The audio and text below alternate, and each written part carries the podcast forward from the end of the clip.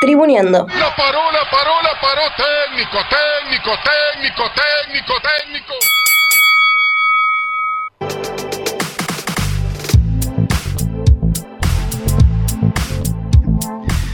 Seguimos en este cuarto programa de Tribuneando por www.radiolamadriguera.com y ahora tenemos un debut. Eh, tenemos aquí al compañero al Chimi Cardone eh, que nos vas a estar contando, Chimi, aquellos y aquellas que dejaron su marca pero quizás no salieron campeones, ¿no? Exacto, esta columna va a hablar de aquellos equipos o deportistas que a pesar de haber dejado una marca o de ser muy recordados, no lograron en ese momento campeonar o acceder al podio, salir primeros, lo que sea que el deporte Claro, le dé a los primeros. como nos decía Lucho por ahí en, en la venta, los cebollitas, los segundos. Los cebollitas, decía Lucho. Que de todas maneras, eh, uno a veces se pone a, pensar, bueno, el huracán de capa no, no salió campeón, pero jugaba bien, le faltó.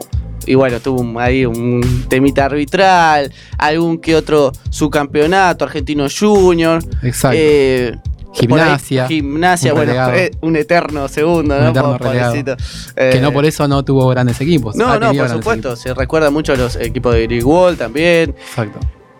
Y justo que estamos hablando del fútbol, por ahí lo llevamos a selecciones nacionales y nos acordamos de Holanda. Bueno, En este caso, por ejemplo, vamos, vas a hablar de la naranja mecánica, todo ese eh, esa revolución del fútbol que hubo, ¿no?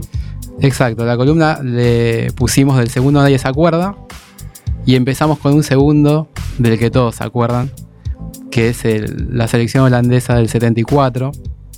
Este, aquel equipo comandado por Rinus Michels, técnico del Ajax, del Barcelona luego. Toda una escuela ahí, ¿no? También una de- escuela de fútbol eh, denominada Fútbol Total. La Naranja Mecánica es este, parte de esta escuela, es uno de los equipos que, que pudo producir este tipo de fútbol. Y ahora vamos a contar un poco el hilo ¿no? conductor que lleva a que este estilo de juego este, se vaya enhebrando en la historia. Y vemos cómo eh, conecta algunos equipos de la actualidad. Este, pero bueno, vamos a analizar Claro. un poco lo que era ese equipo. ¿no? Claro, porque ese, co- como decíamos recién, formó una escuela, luego en, Ajax, también en, en el Barcelona, cuando Exacto. lo tuvo a Cruyff de, de- de técnico. Pero bueno, vayamos al- a los orígenes, a aquella naranja mecánica de los 70, de los años 70. Bueno, eh, como todo, los, eh, las historias de fútbol más añejas, por ahí no hay tanto registro en video con lo que uno puede llegar a comparar. Pero hay muchos que ven el origen del fútbol total, tal vez en una selección de Hungría con Puskas, campeona olímpica en Helsinki, Finlandia, y subcampeona del Mundial de Suiza también en el 54. Este, Puskas es un jugador que todos conocemos más por el premio Puskas, que es el premio al gol del año, El que, mejor gol, claro. que por lo que jugaba, porque la verdad que no nos da el, el tiempo, pero Claro, pero goleador siempre en todos los equipos que estuvo exacto, también. los números también hablan, ¿no? Eh, así que bueno, y, Rinus Mitchell era un jugador del Ajax, bicampeón del Ajax, ganó la liga dos veces como jugador, y en el año 71 toma la dirección técnica este, del equipo y empieza a desarrollar una idea, apenas asume, de un estilo de juego bien eh, marcado, ¿no? Tenía algunas características este, muy marcadas el estilo. Y las palabras de Rinus Mitchell, las voy a leer, porque él definió lo que era el fútbol total y lo puso en palabras. Así que esto es lo que decía. Consiste en acosar sin tregua ni respiro al adversario para recuperar la posesión del balón y no ceder a ningún precio la iniciativa del ataque al contrincante, contando con dos requisitos básicos. Un espíritu, un espíritu perdón, de lucha inquebrantable y una perfecta preparación física, sin los cuales el sistema se derrumba irremediablemente. Esto es lo que decía, ¿no? lo que por ahí hoy se le dice a, la intensidad en el fútbol. ¿no? Exacto. La, presión, presión, alta, la presión no alta. dejar jugar al rival, tomar la iniciativa. Bueno, nacía en aquellos años eh, 70 con, con lo que empezaba a ser la naranja mecánica. Exacto. También medio que se le había dicho el orden del desorden. Eh, El orden en el caos. El orden cosa así, en el exacto. caos. Lo que pasa es que uno cuando ve los videos de los partidos de la naranja mecánica, hay jugadas que tal vez sea una pelota yendo hacia un este, defensor y cinco jugadores de Holanda yendo corriendo al mismo tiempo al- a marcarlo. O sea, eh, visto desde ese punto era algo medio ilógico, ¿no? Que vayan todos corriendo atrás de la pelota. Pero uno cuando ve el esquema más amplio, ve que era todo un mecanismo, de ahí viene la naranja mecánica, Claro. de un mecanismo donde cada engranaje cumplía una función y si lo cambiaban de posición también cumplía esa función. Entonces tenían un gran reordenamiento. Se podían dar esos lujos de salir a presionar tan alto porque sabían que atrás los iban a cubrir. Era, era todo un trabajo, claro, exactamente, porque cada jugador tenía su función específica, su eh, espacio, su, su labor en el equipo. Y como vos decís, era como, como un mecanismo en el que todos trabajaban por un bien común, que bueno, hoy un poquito es medio complicado hacerlo hoy en el fútbol, porque bueno, los jugadores me parece que tienen otra idea de, del fútbol hoy, pero bueno, no entremos en esa, continuemos con, con no lo que tenemos es la- el debate. Sí. Pero este equipo en particular lo que tenía era que todos sus jugadores cumplían los roles de todos. Podían hacer cualquier posición que iban a estar bien. Pero claro, también tenían un distinto, Sí. ¿no? Que era Johan Cruyff, que es uno de los mejores jugadores de, la historia. Y este, tenemos un audio de Johan hablando de lo que es fútbol total para que entendamos un poco en las palabras de Johan lo que, este, lo que es este estilo, ¿no? Este estilo de juego. Así que ahí vamos con el audio. Cuando nosotros nos presentábamos al mundo, teníamos un fútbol totalmente diferente. En esta época se llamaba el total fútbol. Eh, era un fútbol alegre, atacando eh, y, demostrando calidad técnica. Y dos, lo que es muy importante, jugando también, perder un final, que muchas veces piensan que ganando, no, perdiendo nos ha dado muchos, muchísimos elogios.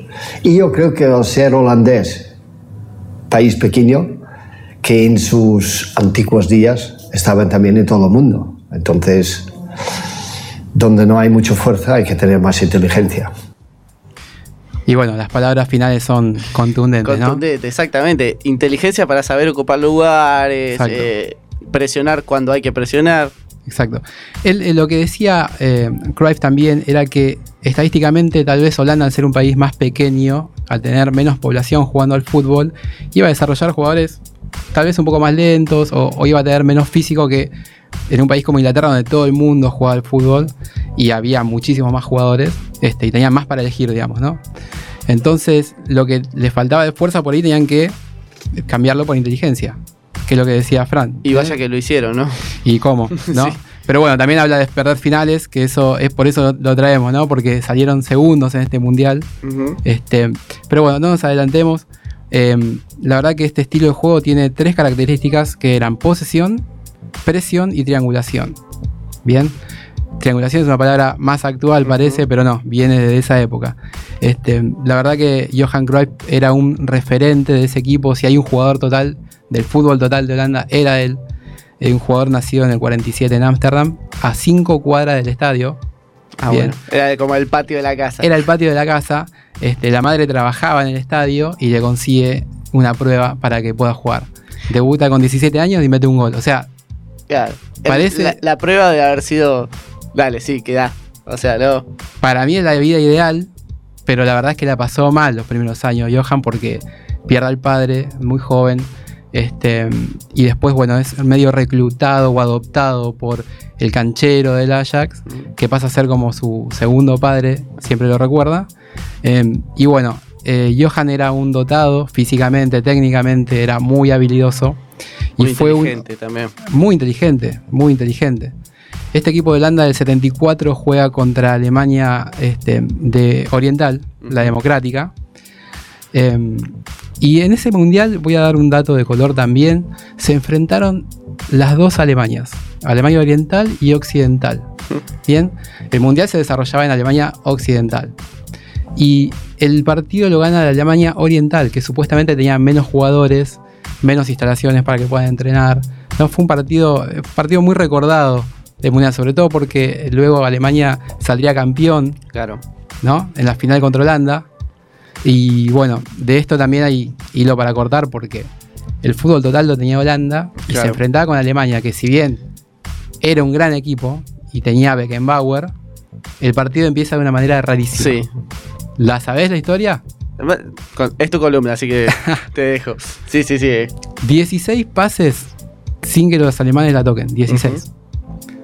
Era el fútbol total, lo que se dice, ¿no? Hasta que la, bueno, la agarra este, Johan, encara al área, cobran penal. Primer penal cobrado en la historia de los mundiales. otro dato. Mirá. Bien.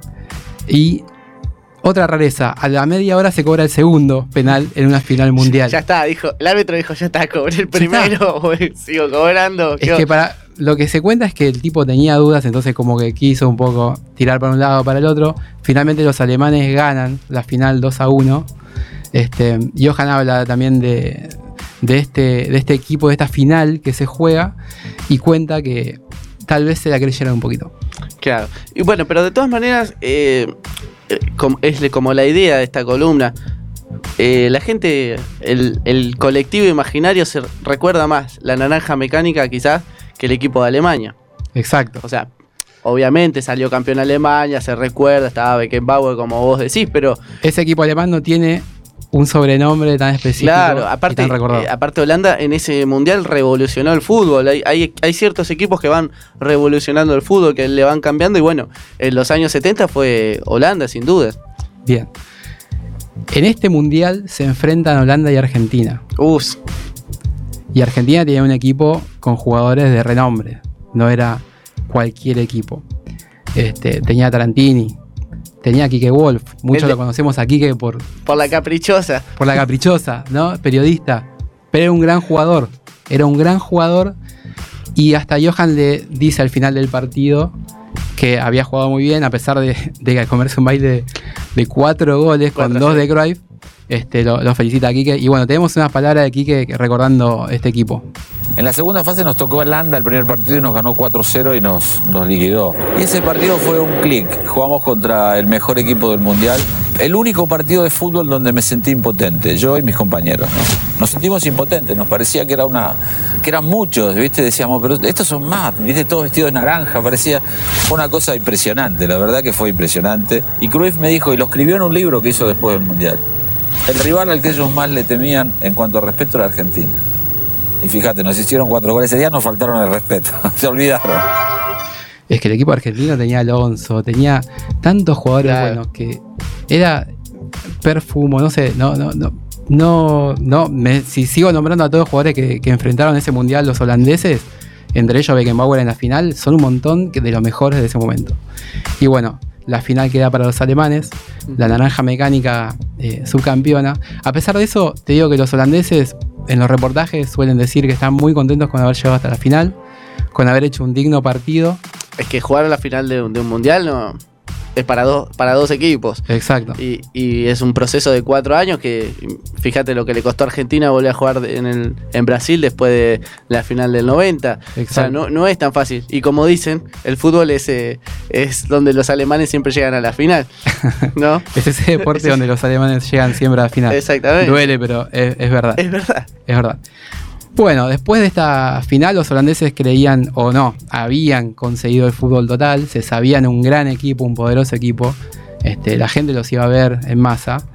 Y a los dos años se juega eh, la Eurocopa, donde también este, se quedan en el camino, pobres. Este, pero bueno, el equipo que todos denominan el de fútbol total es el de 74. Claro. Más adelante, en el Mundial 78, También siguió una final. base, siguió una base del equipo y llegaron acá diezmados porque ya su estrella no estaba. Sí, Sin embargo, llegan a la final. claro. Y- pero no estaba su estrella por, por lo que estaba sucediendo en el país también, ¿no? Sí, Perdón. te voy a. Mirá, esta es una perlita que traje porque es un hallazgo, ¿no? Cruyff en realidad lo que dice eh, difiere un poco de la historia oficial. Muchos dicen que el, el jugador no quiso venir porque en ese momento había una dictadura militar en Argentina. Eh, hay otros que dicen que por el auspicio de la camiseta, ya que Holanda tenía una- un contrato con Adidas y Johan tenía un contrato con Puma, por lo que el Mundial 74 lo jugó con dos rayas en vez de tres. Ah, es verdad. Una camiseta especial que le hicieron para él. Y bueno, y también se decía que la familia no lo dejaba. Y bueno, él lo aclara, lo dice. Hay dos puntos esenciales por el cual no vino y lo dice personalmente Johan. Había dos cosas, había dos cosas básicas, y yo todo esto es lo que dicen basura. Eh, yo tenía un atraco con rifle y todo esto en el suelo y- y- en Barcelona. Y ahí había lógicamente un, un- un problema bastante grande familiar. Vivimos seis meses con policía en casa, policía a las escuelas, policía esto, policía lo otro. Y, este era, era, era uno de los, los detalles. El segundo detalle es que yo estaba, no por eso, pero yo estaba, no sé por qué, pero esas cosas pasan, eh, tomado, tomado la decisión de terminar el, el fútbol. Entonces, un mundial solo puedes ir si vas al 200%.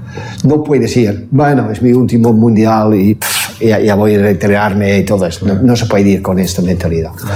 Entonces, eran estas dos cosas, porque más cosas todos son basura.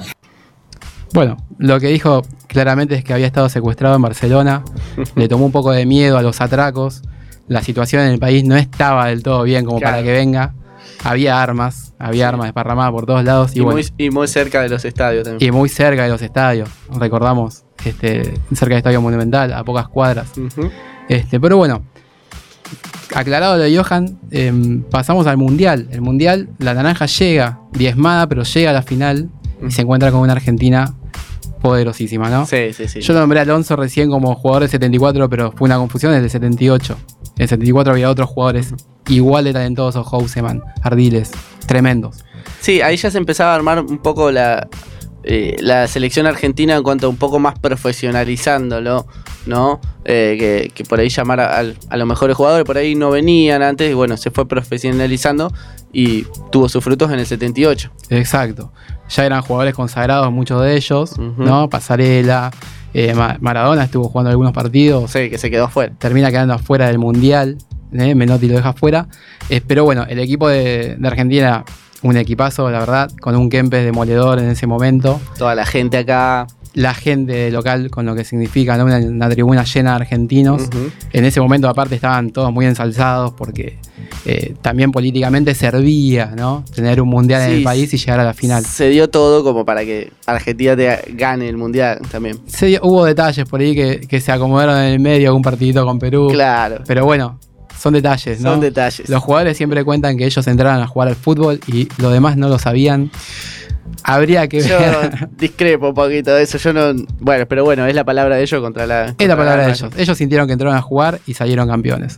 Cuestión que Holanda otra vez se quedaba en el camino. Un equipo, la verdad, que para disfrutar. Uno suele ver videos y. Para que vean video lo- la- los chicos, ¿no? Los chicos y las chicas que por ahí. Exacto. eh, ahora eh, ven otro tipo de fútbol. La naranja mecánica, que también eh, le, le debe, acá nos aporta un oyente, Fernando, eh, de Zona Norte, que también se debe a la, a la película, a la recordada película. Claro, de la, película de Stanley Kubrick. Claro. eh, también creo que fue estrenada por esos años y, y sí, tuvo, tuvo No, algo que no ver. tenía mucho que ver eh, ¿no? No la tenía mucho que ver violencia. La violencia de la película con, con- O tal vez sí, la violencia, pero. Y la intensidad, la intensidad del ataque, no sé. Pero bueno. Eh, la verdad que un equipazo, la Naranja Mecánica, llegó hasta la final mundial argentino. Queda fuera de nuevo. Y vamos a ir a escuchar un audio ahora de Pep Guardiola, que fue un jugador que jugó bajo dirección técnica de Cruyff. Exactamente. De ahí entonces toma los conceptos. Algo agarró, me parece. ¿Algo aprendió? Algo aprendió. Algo aprendió, ¿no? Porque hay algo. Pero bueno, lo escuchamos a Pep mejor, dale. Johan es la persona más influyente en el fútbol europeo de los últimos 40-50 años. No hay ningún personaje que haya dado tanto, tanto al fútbol como jugador y entrenador a la vez.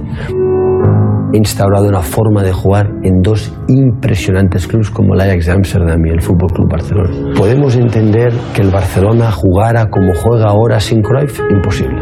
Johan cambió la mentalidad del, del Fútbol Club Barcelona. El Barcelona actual, que en los últimos 10, 15 años ha dominado Europa y ha dominado el mundo, no se podría entender sin su llegada. Bien, clarísimo, ¿no? Clarísimo. Un alumno. Un alumno. De- y, cómo se fue moviendo el fútbol total a lo largo de los años y pasando de jugador a técnico, de técnico a jugador y luego otra vez de jugador a técnico. Lo que se dice una escuela. Una escuela, marcar una escuela. Este, bueno, lo único que voy a contar para cerrar es que la Naranja Mecánica tuvo una suerte de revancha, tardía tal vez, Sí. en el año 88, campeón de la Eurocopa, con algunos jugadores también de una talla importante, Gulli, Rijard, Van Basten, bajo la dirección técnica de Michels. Claro.